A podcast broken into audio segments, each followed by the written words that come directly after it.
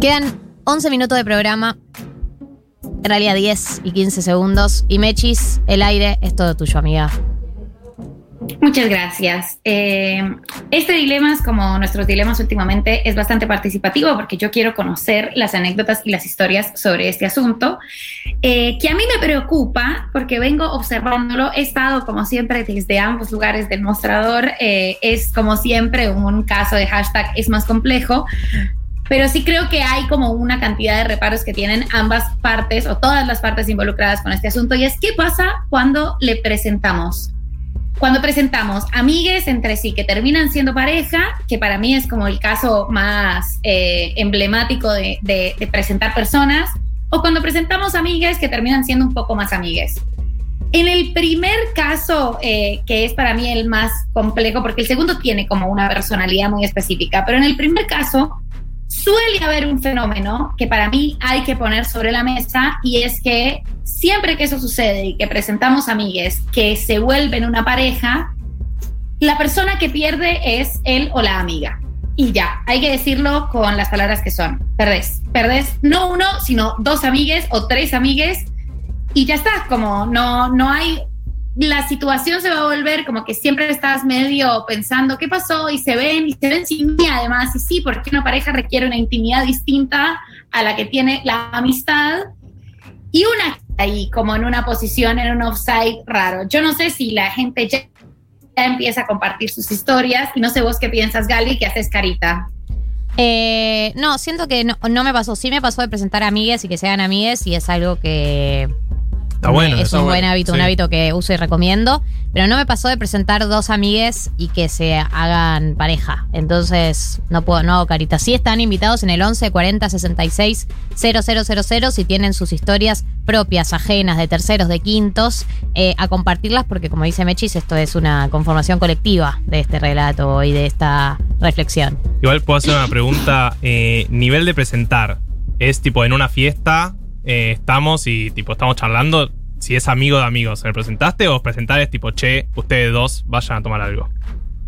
Hay ambas, hay ambas posiciones, hay ambas posibilidades. Una es, vos invitaste a tu amiga a una fiesta random y conoció a alguien que también es amigo tuyo y bueno, ahí hay menos mérito. Igual una, cuando presenta personas o cuando ve posibles parejas, siempre quiere tener todo el mérito, ¿no? Como yo vi esto, yo vi que esto iba a suceder. Viste, al principio es re emocionante, al principio es como, qué bien, esta persona en la que quiero un montón, está con esa otra persona a la que quiero un montón y todo está re bien y todos se quieren, pero esas dos personas no te quieren de la misma manera en la que empiezan a quererse. Y eso no es igual a como. Y eso duele. Es como, ¿vamos a cine? No. ¿Por qué irían con vos a cine? Vamos a cenar porque vos sos mi amiga y vos sos mi amigo y entonces podemos irles tres. Y hay algo, hay algo que se quiebra. Para mí no está mal que se quiebre, ¿eh? para nada. Es un, un devenir natural pero sí creo que los vínculos tienen como, tienden a resquebrajarse un poquito, porque además vos empezás a hablar, o sea, estas dos personas también empiezan a hablar de vos, porque son una pareja, eh, y empiezan a construir un universo propio al que vos un poco ya no estás tan invitada eh, o tan invitado. Y ahí para mí hay una, hay una ruptura, porque además, si es, o sea, por ejemplo, vos seguramente sabés de la sexualidad de alguna de esas dos personas y hay un momento en el que ese tema se corta, vos ya no sabes, ya no querés saber. Eh, o sea, si tu amiga te cuenta cómo se coge a tu amigo, vos ya no querés saber eso. Y el diálogo sobre sexualidad es una gran parte del diálogo de la amistad. Entonces hay un tema que se limita si tiene un problema de pareja con alguien que es amigo o amiga tuya, tampoco quieres saber, porque es una persona a la que vos querés, no puedes aconsejar de la misma manera. El conflicto es muy difícil cuando jugás a dos lados, básicamente. Jugás a dos puntas al final. Cuando hay un conflicto es terrible, cuando hay un conflicto es terrible. Todo, todo lo que hagas está mal. un conflicto hay que elegir lado y se hace una separación de las amistades y entonces vos tenés que tomar un partido, hay una separación de bienes, eso sí nos ha pasado, creo que a todas las personas con amigues que ya y no se pueden juntar todos y todas. Eso es terrible, eh, eso es terrible. Le hace mucho daño al grupo. Igual para, para mí no hace falta tomar partido necesariamente. Como que puede ser, no, yo pero puedo igual, ser amigue de ambos. Eso sí, pero igual es una situación incómoda. O sea, tenés que limitar la información, tenés que cuidarte con lo que decís. En mi cumple es, che, los invito a ambos, sepan que puede venir el otro. Como, sépanlo. Claro, pero por ejemplo, vos te viste con, con tu amigue, que es ex de otro amigue tuyo, ¿no? Sí. Y la situación estuvo mal. Y te dice, ¿qué hiciste ayer? Nada. Sí, Estuve sí, en mi sí. casa. Sí. O, sí, sí, intentás eh, recortar peli. lo de los relatos. No, ayer fuimos, no, salimos, nos la repegamos con. ¿Cómo era? Sí, Eh, solo, fui solo. Me di cuenta que estaba sola.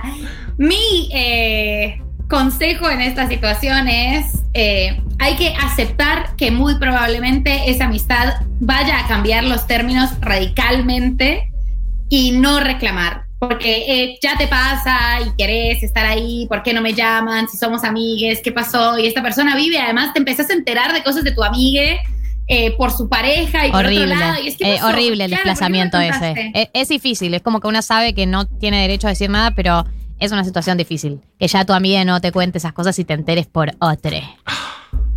Es difícil, hay que aceptarlo, lo mejor es hacer las paces con esto, eh, pero ponerlo sobre la mesa. Es muy probable que la amistad se te dañe o cambie radicalmente y vas a tener que esperar o a que se separen o a que el curso de la vida eh, les devuelva y los va a poner en una posición de amistad un poco más suelta y menos comprometida que esos primeros meses de vínculo sexoafectivo. Para mí, si querés bancarla, bancala un rato, eh, las cosas tienden a acomodarse después. Y si no, aceptar que los vínculos mutan eh, y que esa amistad se dañó. Es muy difícil hacer ese reclamo, es muy difícil intervenir además. Y el otro empieza a tener un lenguaje, ¿no? Es como mi amiga y mi amigo ya tienen un idioma propio y no es conmigo, tienen un montón de chistes internos y como una cosa de... "Mm", eh, y no podés hablar lo mismo con las dos personas y después en la separación, bancártela. La persona que se separa, eh, que fue presentada por amigues, tiene que asumir el costo y tratar de incomodar lo menos posible. O sea, no, no, no partir por la mitad, no poner a elegir. Obvio, porque. Pero aparte, ahí en ese caso sos el que menos está sufriendo en todo caso, ¿no? Como si los otros justo se separaron, vos ahí, si sos el amigo de ambos, tenés que un poco apoyarlos en lo que puedas, ¿no? O sea, los que están Pero sufriendo ¿cómo son los vas otros. apoyar? Vos decís, nunca tomar partido ni decir como, che, me parece que un poco te la mandaste. Es muy difícil Eso porque sí, tenés que fingir difícil, demencia. Es difícil, es difícil no, no emitir opinión. Eh, acá empiezan a llegar los mensajes. Eh, salí con uno de los mejores amigos de una amiga de mi grupo. Me cuesta ahora hablarle de mis cosas porque no quiero que él sepa nada. Una caca. Eh, una acá, otra oyenta dice: En cuarentena, amiga volvió con su ex y vivíamos muy cerca, entonces burbuja el estrés. Me hice amiga de él, se separaron, tensión porque ya soy amiga de ambos. Eh, no, eso es lo que pasa. Pará, sí, intensidad. es un. Intensidad. ¿Qué pasa cuando te haces amiga de la pareja eh, o sos amiga de la pareja y terminan mal? Es que si terminan mal, em- es, eso sí que es un montón. Porque aparte, ese reclamo de. Porque es como que. Me enteré de tal cosa y vos no me contaste. Y como, y sí, no, no te y podía no, no contar. podía. porque- No me tocaba. No, No. era mi No, rol. Claro. no, no.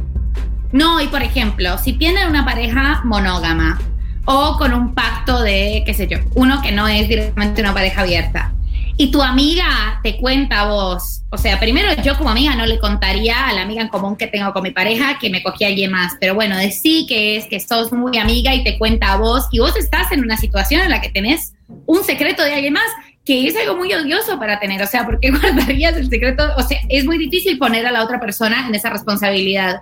Entonces tenés que no hablarle a tu amiga de cosas que igual siguen siendo parte de tu vida y siguen complejizando tu universo sexoafectivo porque es amiga de tu pareja. Para mí es muy complicado y hay que aceptarlo, porque esas cosas pasan, la gente se conoce y se engancha y ya fue.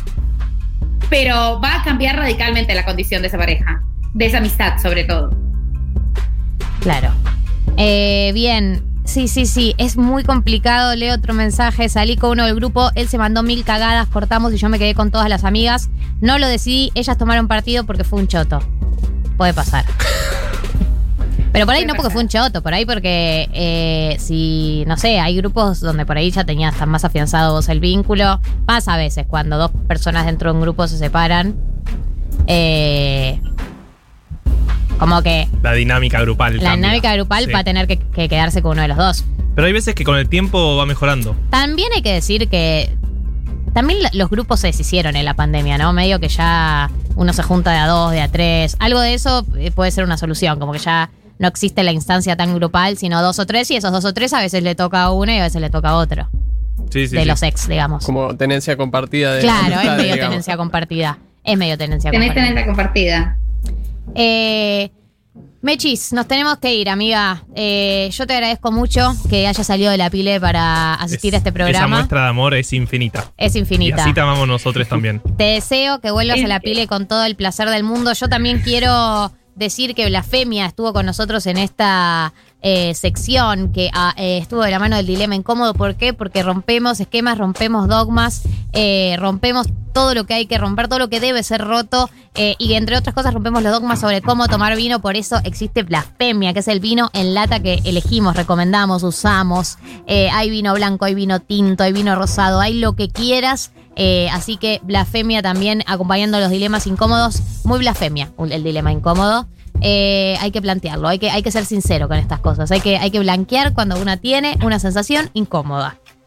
Y basta de mandatos.